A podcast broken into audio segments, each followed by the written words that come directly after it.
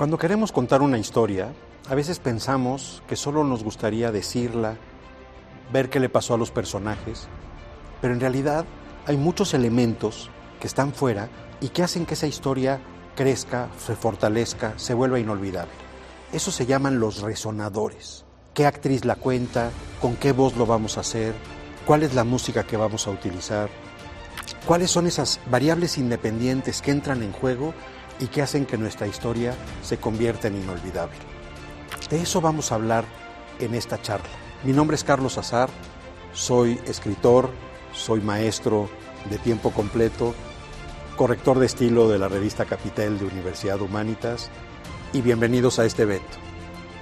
Agradezco la invitación de Universidad Humanitas, del licenciado Andrés Johnson, de, de Gina, para esta, para esta charla, que es una charla un poco peculiar, ¿no? Es para el mundo del teatro y justo cuando le comentaba a, a Gina qué, qué charla me gustaría dar, le dije que me gustaría comentar alrededor de los resonadores teatrales. Y ella me decía, ¿pero te refieres a los de la voz? Digo, no, bueno, los de la voz también son resonadores, pero no, me refiero a cosas que pasan en el escenario, que los psicólogos llaman variables independientes, que no necesariamente están en nuestro control, pero que son fundamentales. Ahorita voy, voy a tratar de explicar más qué quiero, qué quiero decir con esto, pero eh, me gustaría empezar eh, hablándoles de un texto de William Shakespeare que, que nos ayuda mucho. Shakespeare tiene muchas obras, entre ellas hay unas que son históricas, que se basan en la historia de Inglaterra y que le sirven a él para hablar del presente, por supuesto, aunque cite al pasado. Y hay una que se llama Enrique V, que es no de sus obras más gloriosas, pero sí eh, es una interesante. Al principio de esa obra, cuando todavía no empieza esa obra, aparece un personaje que se llama prefacio, o sea, está fuera de la obra, y de pronto nos dice, tuviera una musa de fuego para tocar los cielos de la invención. Y empieza a decirle al público que este es su reino, ¿no? Estamos en una O de madera, que este actor es el ejército inglés, que este actor es el ejército francés y que nos vamos a enfrentar a una batalla. Pero que si no sucede en la imaginación del público, no es posible que suceda esa batalla. Y que cuando él diga, se oyen hollar los cascos de los caballos en el campo francés, ustedes lo tienen que oír, porque si no, no sucederá ese cabalgar en el campo francés. Es, es, impresionante, porque el más grande de todos nos está diciendo, sin el público esto no tiene sentido. Si no, si no está el ejercicio de comunicación que el teatro significa, ese ejercicio que ahora, ahora que ya tenemos la posibilidad de apagar la luz de aquel lado y que nazca un cosmos de este lado y que incluso le, decimos palabras raras como la cuarta pared. Acuérdense que esta es la cuarta pared, esta pared invisible. Pero eso nace cuando nosotros tenemos la posibilidad de poner a oscuras los de allá. Y entonces esos de allá ven un cosmos diferente acá. Pero en la época de Shakespeare o incluso hasta el siglo XIX, esa cuarta pared no existía. Por eso este ejercicio de comunicación es tan inevitable y tan importante en el teatro. ¿Y cómo se da ese ejercicio? Shakespeare nos lo dice. Si no entras en este juego, si no yo puedo empezar un arco emocional, pero si no participas tú de ese arco emocional, no va a tener sentido mi, eh, mi obra, mi ejercicio teatral. Es impresionante porque nos lo dice el más grande de todos. La obra tiene sentido solo cuando están los demás aquí. Y esos demás, por supuesto, son también los que forman parte de la compañía. Pero esto que pasa en el escenario tiene sentido con lo que pasa en el público. Y por eso, lo decía un teórico del teatro mexicano, el único inevitable en el ejercicio teatral es el público. Porque podemos tener la obra maestra montada en el escenario, que si no llega nadie a sentarse en el público, no tiene ningún sentido. El, quisiera, para que podamos entrar en el, en el tema que les traigo hoy, pasarles una película y y que, y que la veamos. Ahorita les, al final les platico qué película es, quién, quiénes son estos personajes, y, eh, pero primero veamos la película y a ver qué les parece.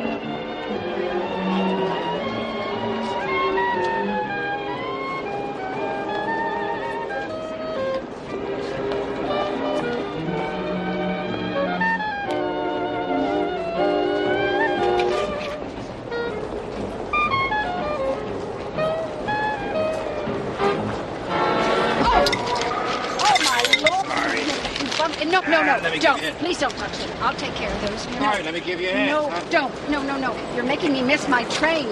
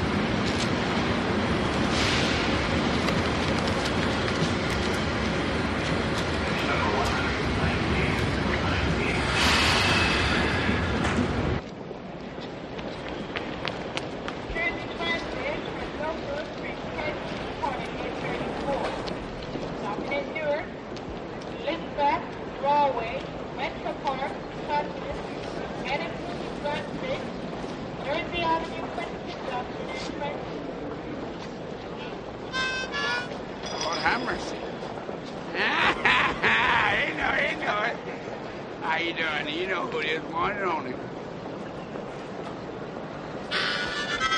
I know who you are, hot dog. You know I know who you is. How you doing?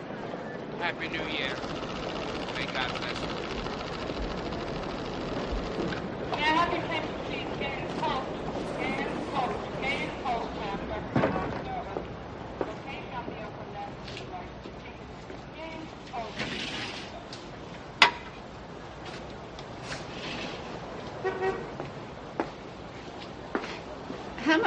Salad? Two dollars. Well, I'm not sure that I have that much. Dollar. what- Here's some more. Here's some more. All right, dollars fifty-two. There you go, lady. Thank you. Napkin. Shirley.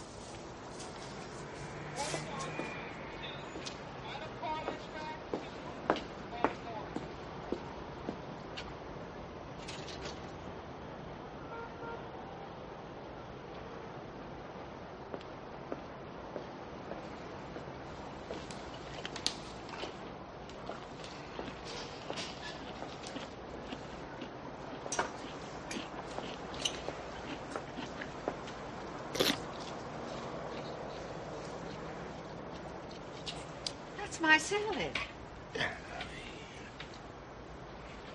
That's my salad.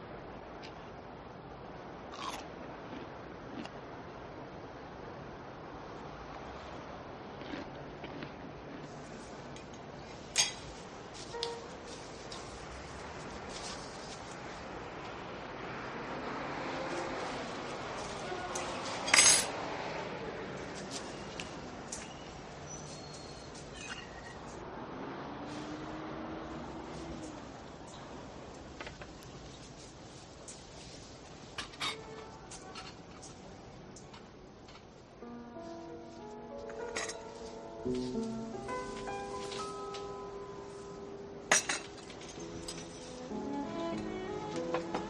thank you.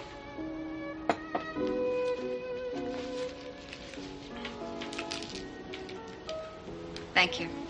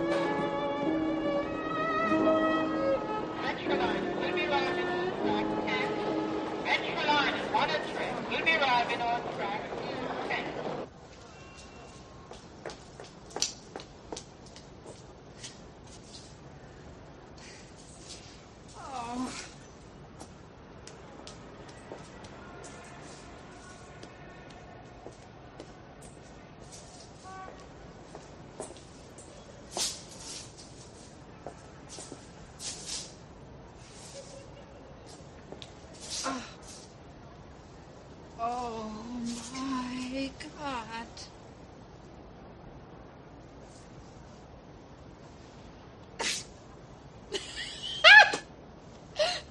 oh my.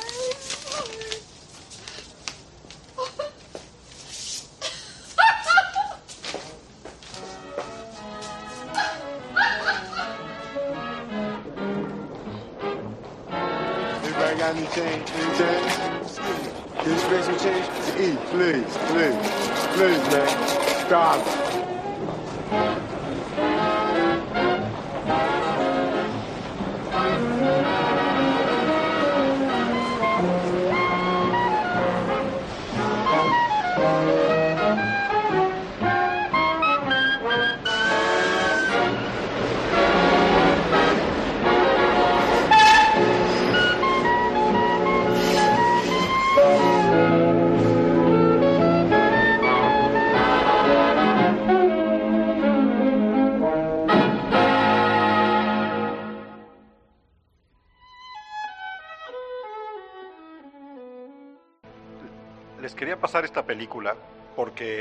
Bueno, les cuento, esta película la dirige un, un cuate que se llama Adam Davidson, la dirigió en 1990, vean, no parece una película de 1990, parece una película de antes. Y va a los premios del mundo, incluso va a este festival notable de la historia del cine que se llama el Festival de Cannes, y ahí hay una peculiaridad. El éxito de las películas se mide por la cantidad de tiempo que aplaude el público cuando la ve. Ese es el éxito, se mide por los minutos de aplauso. Bueno, a este cortometraje le aplaudieron 30 minutos, tres veces más de lo que dura la película. Y gana la Palma de Oro, gana el festival, y el director no se dedica mucho a ser director después, ahora, ahora es más productor, por ejemplo, se dedica a producir ciertas series como Community, por ejemplo. Sin embargo, ¿por qué funciona este cortometraje? Primero, porque juega con nuestros prejuicios, eso primero. Pone en juego nuestros prejuicios, sabe que del lado del que lo está viendo algo se siente. Entonces, eh, construye una historia para poner en juego nuestros prejuicios y muy rara vez se nos ocurre pensar que ella se equivocó de mes. Pero además, porque pone en juego muchas más cosas que están fuera de la historia. Por ejemplo, el blanco y negro. Eso hace que parece que la película no sabemos cuándo suceda. Eso es un éxito de esta decisión. La elección de la actriz es impecable para este papel entonces la elección de la actriz también es un éxito. La música, los dos segundos que vemos del plano general inicial en la Grand Central Station de Nueva York, que con dos segundos decimos, "Mm, es Nueva York. Claro, porque ya sabemos que si hay algo que le gusta al cine norteamericano, es Nueva York. Bueno, mejor aún, le encanta destruir Nueva York. Eso es lo que más le gusta al cine norteamericano, destruir Nueva York. Ya sabemos que los meteoritos, quién sabe cómo le hacen, pero le pegan al edificio de Chrysler.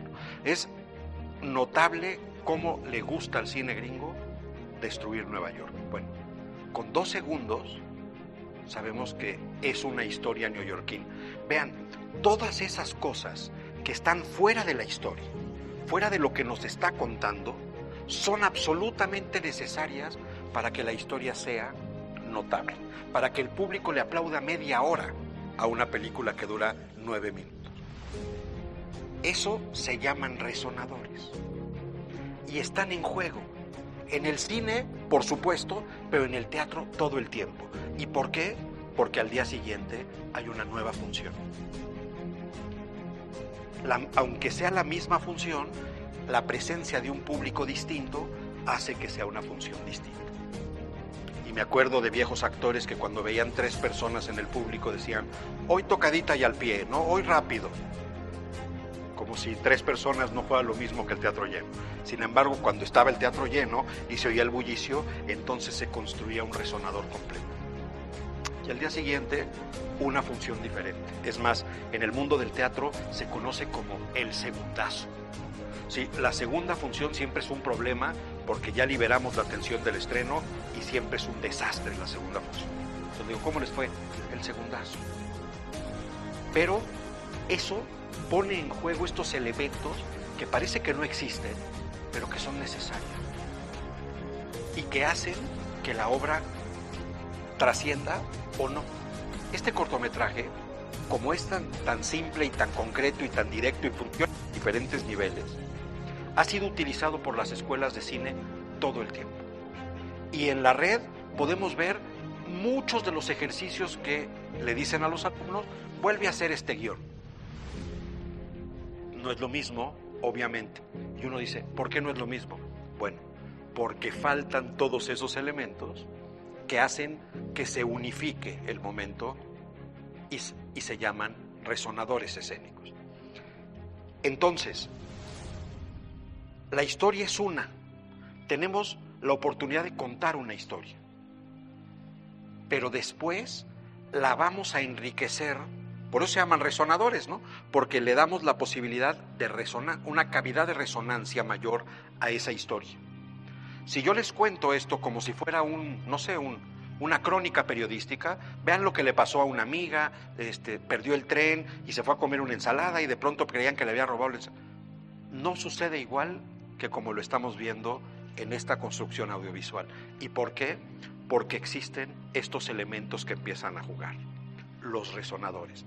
Ahora, ¿eso solo sucede en el teatro? No esos también se salen del teatro y suceden en otras experiencias de comunicación humana. Y por ejemplo, pensemos un salón de clase.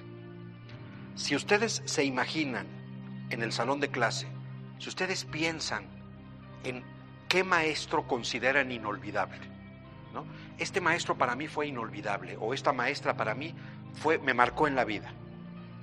Y pensamos cómo eran sus clases, vamos a darnos cuenta que entraban en juego los resonadores. Por ejemplo, cómo exponía las cosas, cómo observaba. No veía el, infinito, ¿no? No tenía el salón de clase y ella veía a la ventana porque estaba muerta de miedo de verle a la cara a la gente. No, estaba actuando. Tenía elementos actorales. Eso empiezan a poner en juego los resonadores.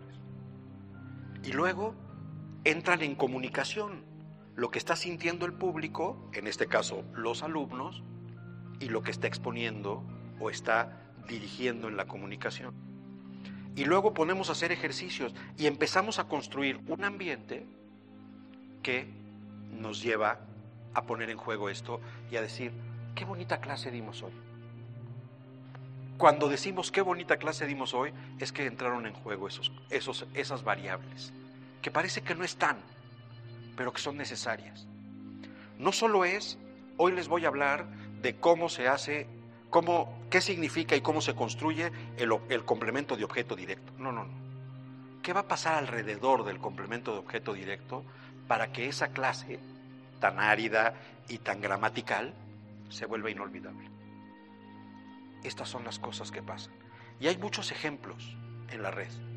Hay, por ejemplo, uno de un pianista que, como le pasó a muchos músicos, cuando ya las manos no le daban para tocar en público, eh, se dedicó a dar clases. Y esas, pero esas clases se llaman clases magistrales porque los alumnos son solistas, músicos profesionales que quieren perfeccionarse y van con estos maestros para perfeccionarse. Hay una muy famosa que es de una cantante que cuando perdió la voz se dedicó a dar clases, además la, perdió por un problema emocional. Ella se llamaba María Calas, una grandísima cantante, y se dedicó a dar clase y dicen que las clases eran brutales, eran muy violentas. Bueno, tanto que un dramaturgo ya escribió una clase que se llama clase, una obra que se llama Clase Magistral, donde se, se habla de esta cantante dando clase. Incluso es una de las piezas que constantemente pone Diana Bracho en, en los teatros de esta, ciudad. Pero ese pianista del que les hablo, ya, ya en, en, la, en la tercera edad, ya no, ya no podía tocar frente al público y de pronto vemos un video en el que le está explicando a unos alumnos una pieza de Robert Schumann. Y empieza a decir, sí, en efecto, ¿sabe qué? Tiene usted razón, esta pieza debería soñarse en lugar de tocarse. Vean nada más lo que acaba de decir. La, la alumna está aquí para aprender a tocar mejor. Y el maestro le dice, mejor sueñe mejor. Dice, ¿me permite? Entonces se sienta y de pronto vemos cómo se está soñando mejor esa pieza. ¿Por qué? Porque él está así como con la mirada perdida, se está sonando, está sonando la obra de Schumann, él la va explicando y lo que estamos viendo no es un concierto, es un salón de clase en el que están entrando en juego los resonadores y se convierte en inolvidable. Eso es algo que no podemos perder de vista a la hora, uno, de construir una, un, una, comunicación escénica, esas cosas entran en acción, hay que tomarlas en cuenta y hay que ayudarlas a construir.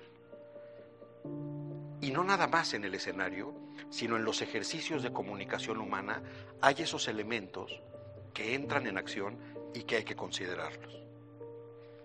Para concluir y que abramos el, el este, la charla, porque esto si no se vuelve un monólogo aburridísimo y, rompemos con los resonadores, eh, les quisiera contar una historia que le pasó a un escritor. Este escritor es un portugués muy importante que ganó el Premio Nobel de Literatura y que se llamaba José Saramago. José Saramago, después de ganar el Premio Nobel, fue por el mundo dando unas conferencias y vino a la Ciudad de México, al Colegio Nacional, ese edificio hermoso que está a un costado del edificio de la Secretaría de Educación Pública en la Plaza de Santo Domingo, atrás, y ahí dio una conferencia sobre su vida en la literatura. Ese era el tema. Pero en un momento en la conferencia dijo que la frase más hermosa que él había escuchado en la vida era la siguiente. La vida son cuentos, contando cuentos, de cuentos, nada. La frase más hermosa que había leído Saramago era, la vida son cuentos, contando cuentos, de cuentos, finalmente nada. Dice, pero ¿quién, ha, ¿quién habrá dicho eso? Claro, estamos hablando en una época anterior a Google, obviamente, si no resuelto el problema. El, pero ¿quién habrá dicho? Le fue a preguntar a un amigo sabio, oye, no recuerdo quién dijo esto, ¿me puedes ayudar? Pues me suena como a Shakespeare. Y claro, tiene razón el amigo sabio, no siempre hay que empezar a buscar por ahí. Pero, por alguna razón oscurísima, Shakespeare no había dicho esa frase. Pues no fue Shakespeare. Me suena como a Francisco de Quevedo, dice el amigo sabio. Fue a investigar en Quevedo y tampoco. Ya no quiso molestar a este amigo sabio, fue con otro, ni Shakespeare ni Quevedo.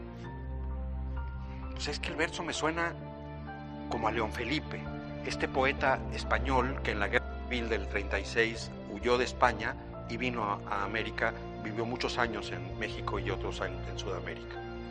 Pues tampoco. Dijo, ya ya ni modo. Pero un día estaba clasificando las entrevistas que le habían hecho de joven y descubrió que la frase era un verso de ese grandísimo poeta portugués que se llama Fernando Pessoa y que una noche Pessoa decide que muere y que nacen tres nuevos poetas. Le inventa la vida a esos poetas, incluso uno es maestro de otro. Y lo que es verdaderamente notable es que nacen tres estilos distintos de poesía esa noche. Luego inventó un novelista, creo que son 75 escritores diferentes, Fernando Pessoa. Un festival psiquiátrico, pero yo estoy hablando de literatura. Y, pero el verso era de uno de esos nombres que inventó Pessoa, que es Ricardo Reis. Pero el verso era el siguiente. Somos cuentos de cuentos nada. El verso no era como lo recordaba Saramago. Pero Saramago nos dice en la conferencia, claro, el error de mi memoria hizo que yo mejorara esto. Y nos decía, seguramente entre ustedes habrá algún error de la memoria que lo mejore. Eso es la literatura. Nunca puntos finales, siempre puntos y seguidos, ejercicios de comunicación, posibilidades de abrir una cadena para ver si somos capaces los demás de ponerle un eslabón a esa cadena. Si, somos, si lo hacemos lo suficientemente bien, podremos ponerle un eslabón a esa cadena. Si no, la cadena simplemente desechará nuestro eslabón. Pero justo por eso, en el ejercicio de comunicación que significa el teatro, que significa la literatura, que significa estar frente a los seres humanos, existen esos elementos que no debemos dejar pasar y que a Saramago ese verso le resonó toda su vida y por eso lo quiso llevar adelante. Esa es la historia que les quería contar, pero ahora me parece que se abre el diálogo y quisiera preguntarles ustedes qué opinan. Bueno, yo soy de ciencias de la comunicación y es muy parecido el teatro porque siempre estamos hablando de que hay un emisor y un receptor. Todo lo que usted decía de, de lo que ayuda al teatro, pues estamos hablando de, de recepción, ¿no? Del, del, del, receptor del mensaje y me parece muy, muy bonito todo lo que nos acaba de platicar y la historia que de la mujer que me parece que es lo más distraída del mundo y sí, yo pensé que se había equivocado de... Ah, de mesa, sí. Sí, que se cayó todo, estaba como muy dispersa y muy distraída. Claro, porque era, ¿dónde están esas bolsas, no? Exactamente. ¿Dónde? Y cuando se vuelve a levantar, sigue sin las bolsas, ¿no? Entonces, pero muy bien, gracias, maestro. No, gracias a usted y muy bienvenido. Es, un, es una película conmovedora, ¿no? porque además la película se llama Una cita de comer, una cita para comer, así se llama la película. Y y, y, y, no, pero se, se sur, surge la cita, incluso él va por unos cafés y entonces se da la cita, ¿no? Una cita que no se iba a dar, de pronto surge y que ya sabemos lo que los medios de comunicación nos dicen alrededor de esas personas y entonces por eso nuestro prejuicio entra en juego, ¿no? Y de pronto hay, además ella se va como enfrentando y choca y no y pierde el tren y de pronto vemos como que se siente en peligro. Buen día, profesor. Eh, bueno, yo también viendo la película, lo que usted nos platica un poco, eh, para mí los resonadores son como algo externo a lo que estamos viendo, es decir, todo lo que envuelve como tal, ya sea una proyección de cine, una obra teatral, una conferencia, todo lo que hay alrededor que a nosotros nos resuena, es exactamente lo que usted estaba platicando un poquito en cuanto a prejuicios, por ejemplo, eh, el tema de no nada más el color de, como bien lo dice la señora, ¿no? Ahí empezamos con prejuicios, el color, eh, el estatus social. Por ejemplo, aquí al lado está mi mamá, ella estaba pensando que el señor le estaba robando. Desde que se le cae la bolsa, ella me dijo, algo le robó. Y ella empieza a buscar, a buscar, a buscar. O sea, la, la, la, la cinta en 10 minutos nos pone a pensar, e imaginar y a ver cosas, una y otra y otra. Y le dije, no, no le robó, ella perdió el tren ella perdió el tren y ya no se va. Entonces, nosotras dos estábamos como ahí jugando qué iba a pasar después. Nunca nos imaginamos lo de la ensalada, por ejemplo, ¿no? Como dice usted, tan dispersa la señora, tan distraída, que se equivocó de mesa. Y al final volvió a pensar que la estaban robando, ¿no? Que se había robado su ensalada. Y de pronto yo estaba pensando qué iba a hacer ella actuar y dijo, no, pues la comparto, ok, empezó a comer de la misma ensalada, del mismo plato, el señor nunca dijo nada, se quedó callado, después se para y va por dos cafés y dije, wow. Y, y vaya, tiene muchos matices interesantes que en 10 minutos dijimos, qué maravilla de historia, porque es eso justo, los resonadores, los prejuicios. Uno siempre piensa que va a haber cosas y de repente salta otra y otra y otra y todas son diferentes. Entonces me pareció muy interesante, gracias por compartirla. Yo no la conocía, me encantó y bueno, al final del día pues eso somos, ¿no? Eh, intercomunicación de aquí para allá, de allá para acá y pues un placer, gracias. No, gracias a usted. Y además, como, como lo demuestran bien los creadores de historias, aprendizaje, ¿no? Esto es como ese personaje tiene que aprender algo en este arco en el que entró. Este, cómo va avanzando ella, está enfrentada a una situación y de pronto se le viene el aprendizaje encima. El, arco, el arco del personaje está magníficamente hecho, pero sí, muchas gracias. Muchas gracias. Otro personaje notable es el, el, este, el, del restaurante, ¿no? el que le vende la ensalada de que no le quiere decir nada, ¿no? Y dice... De hecho, cuando ya va directo a la mesa y desde el principio noté que algo estaba pasando, se, se empieza a escuchar el sonido de que algo está pasando, de que tal vez están comiendo la ensalada o no sé qué, qué pasa. O sea, desde el principio como que lo em, empecé a notar y después cuando lo ve pues inmediatamente eh, lo empieza a juzgar eh, primero con la mirada así de reojo y ya después dice pues la ensalada es mía no y pero como que algo no, no encaja ahí y ya después se empieza a dar como esta interacción eh, y ella empieza a comer exactamente del mismo plato pero como que no entiende y eso es lo que nos quieren demostrar en muy poco tiempo, cómo es que las cosas van cambiando y, por ejemplo, la humildad de este hombre.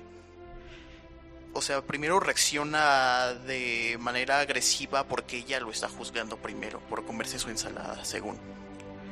Pero después eh, empieza a demostrar su humildad por dejarla a ella comer de su plato. Y después, pues le trae el café y eso demuestra que pues aunque seamos de diferentes estatus sociales, pues uno siempre va a demostrar de dónde viene y ser la mejor persona que puede ser. Muchas gracias. Fíjate que hay una hay un programa en España que se llama El hormiguero.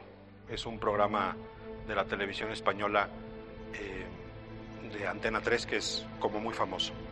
Y hacen unos como experimentos interesantes de reunir a, personas de diferentes edades o de diferentes, o sea, personas muy diversas que, que difícilmente se relacionarían.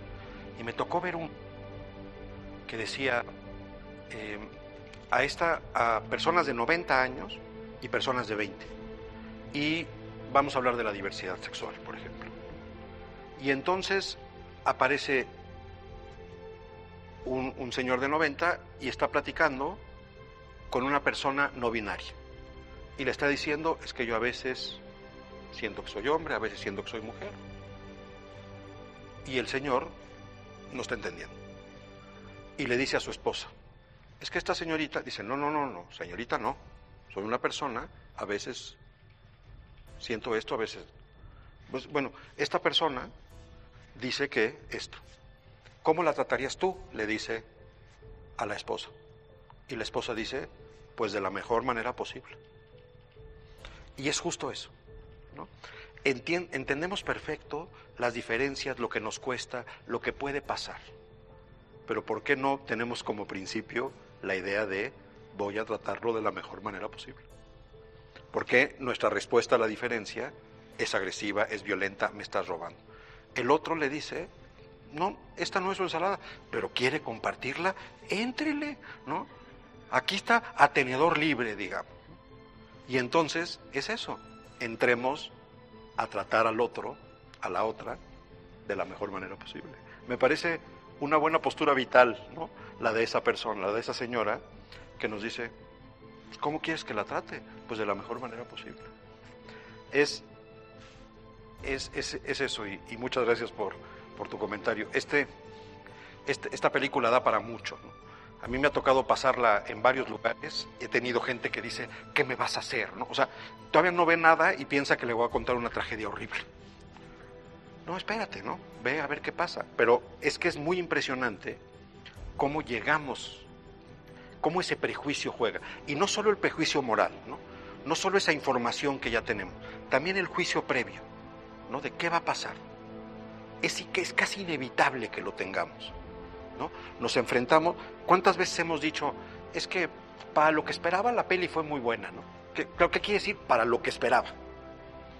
O no, esperaba mucho y no cumplió las expectativas. Claro, el juicio previo aparece todo el tiempo. Eso el director lo sabe y pone en juego su historia con el juicio previo de los demás. Y entonces ahí estamos. Además, el, el personaje de la ensalada tiene una gorra con una etiqueta. O sea, si se robó la gorra, ¿por qué no se va a robar la ensalada? Y pero es muy bonito este juego de, de, cómo está hecha la película, porque quiere decir que la historia puede pasar en cualquier momento. ¿No? Esta idea de el blanco y negro, pero vemos que los trenes no son precisamente de los años 50, que, las cosas van, que puede pasar en cualquier momento. Y en efecto, puede pasar en cualquier momento. Porque ese, ese sentimiento lo tenemos, ese juicio previo está ahí y seguimos teniendo esta información. Y cómo, a partir de la construcción de la historia, hace que nos relacionemos con ella. Y que si vemos, por ejemplo, los ejercicios posteriores, que no son en blanco y negro, que no tienen este equilibrio actoral, que no oímos la, misma música, no, no funciona de la misma forma, a pesar de que sea el mismo guion. Entonces, eh, ella estaba peleando su ensalada de inicio pensando que se la habían robado, ya termina compartiéndola, se toma el café, se le hace tarde porque se le va el segundo tren, sale, se le olvidan las bolsas, regresa otra vez pensando que el mismo hombre se las había robado, o que él ya se fue y ya se llevó mis bolsas, además. Y cuando se percata que su ensalada y sus bolsas estaban en otra mesa, agarra el bolso, los bolsos y se va porque se le hace tarde. Ya no, y ya no se comió la ensalada. Entonces, híjole, fue, fue, fueron muchos matices muy interesantes y al final se va feliz de la vida porque se vaya en su tren, pero dejó la ensalada que ella estaba peleando o pensando que la habían robado. Gracias. A mí, a mí me gusta creer que la dejó para que, que, la dejó de regalo, ¿no? Para alguien más. A mí me gusta creer eso, que el aprendizaje la llevó, la llevó a esto, porque es muy bonito cómo se recarga ya en, en la pared del tren que va a avanzar, como estos ocho minutos cambiaron mi vida, ¿no? Me hicieron aprender algo. Es una actriz fantástica, es que de veras es impecable para este personaje. Yo soy de la licenciatura de Derecho y se me hizo muy interesante. Creo que a la mayoría de las personas les dejó de resonancia la película, el cortometraje que usted comentaba, pero en realidad a mí me transmitió usted su enseñanza de vida porque en realidad quiere que seamos empáticos. Yo creo que es el, mayor aprendizaje que yo me llevo porque, pues sí, es un cortometraje, pero yo creo que aquí el mensaje que yo me llevo en personal es cómo se transmiten las emociones y qué me llevo yo y qué me enseña el que está frente a usted, que en este caso es usted que está exponiendo su tema. Y se me hace algo muy interesante porque habla de las clases y realmente es eso la proyección de, de resonar y que cada quien transmite una esencia y se me hace muy padre porque los profesores que hemos tenido realmente nos dejan esa resonancia. Ah, pues me acuerdo de tal profesor porque me dejó su esencia y su, y su aprendizaje. Yo creo que esa es la enseñanza de vida que, que hoy me llevo yo, gracias a, a, este tema de resonar, porque pues, pues se me hace muy bonito porque habla de, de que tengamos esa resonancia de humanos y que sepamos compartir, ayudar al prójimo, pero sobre todo el estar parado en un escenario no es fácil transmitir. Entonces, este, pues le agradezco su ponencia porque yo creo que más allá de una película, la vida es un juego, como hablaba usted. Y, y yo en el caso de que comentaba del último escritor, de cómo fue trascendiendo ese cambio de, de dejar esa palabra y poder modificarla para hacer algo diferente, pues se me hace muy padre porque en este caso cuando ya somos padres y tenemos hijos, esa es la trascendencia, ellos van evolucionando la vida. Y yo lo veo mucho en el caso de mis hijos que cómo van cambiando y van trascendiendo esa resonancia, van dejando huella y van dejando ese aprendizaje de vida. Entonces, pues yo agradezco esa enseñanza porque yo así lo percibí. Muchas gracias. Sí, yo percibí esa parte de usted y se me hace muy interesante porque estamos viviendo tiempos de muchos cambios muy drásticos. Entonces, este, pues a mí me está dejando la resonancia del aprendizaje de, de ser más empáticos. Y ahorita la misma el corto y lo que comenta de cada escritor, desde Shakespeare hasta el último portugués, habla de eso, de la empatía humana, de, de, cómo resonar, de cómo dejar ese legado. Entonces, este, pues yo me llevo esa enseñanza y le agradezco su tiempo y su ponencia. No, que Dios lo bendiga. Le agradezco mucho a usted.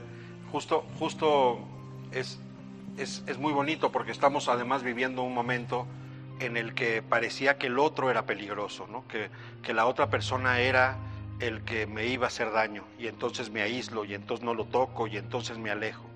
El, eso no quiere decir dejémonos de cuidar, eso quiere decir el otro no es el peligro, ¿no? El peligro, la única solución que tenemos es la comunidad. Nuestra fuerza es la comunidad y entonces si es nuestra fuerza la comunidad, veamos a los demás y seamos empáticos justamente. Hace poco leía un, un meme, porque esas nuevas formas de la literatura también me gustan, este, que decía eh, que tu privilegio no te impida ser empático. ¿no? Esto es, eh, está bien, has vivido en, una situación privilegiada, pero que no te impida ver a los demás, ver que los demás existen y que, puede haber dolor y que puede haber risa y que puede haber comunicación. Yo sí creo que nuestra fuerza está ahí. si enfrentamos a un ser humano con un gorila, el gorila va a ganar. ¿no?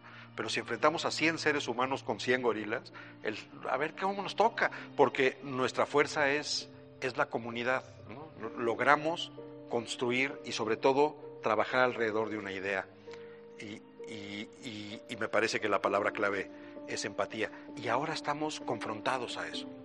Lo vivimos con la pandemia, lo, vivimos, lo estamos viviendo con, con, la guerra en Ucrania, lo estamos viviendo en, en muchos lugares. Eh, ¿Cómo es el rostro del otro? ¿Cómo es, ¿Qué es lo que el otro tiene que decir? Y no estaría mal escucharlo. Fíjese que le, quisiera, quisiera volver al teatro para poner un ejemplo. Eh, cuando el teatro griego nace, no nace en estos escenarios magníficos, sino nacen en escenarios magníficos pero al aire libre. Y ese, y ese ejercicio era bellísimo, pero porque estaba el mar atrás, o sea, era un escenario prodigioso, pero eh, al, al, tope del público ponían una serie de árboles que servían de concha acústica, ¿no? servían para que se escuchara. Sin embargo, eh, hicieron muchas cosas para que la obra sucediera y que la naturaleza no la, la impidiera.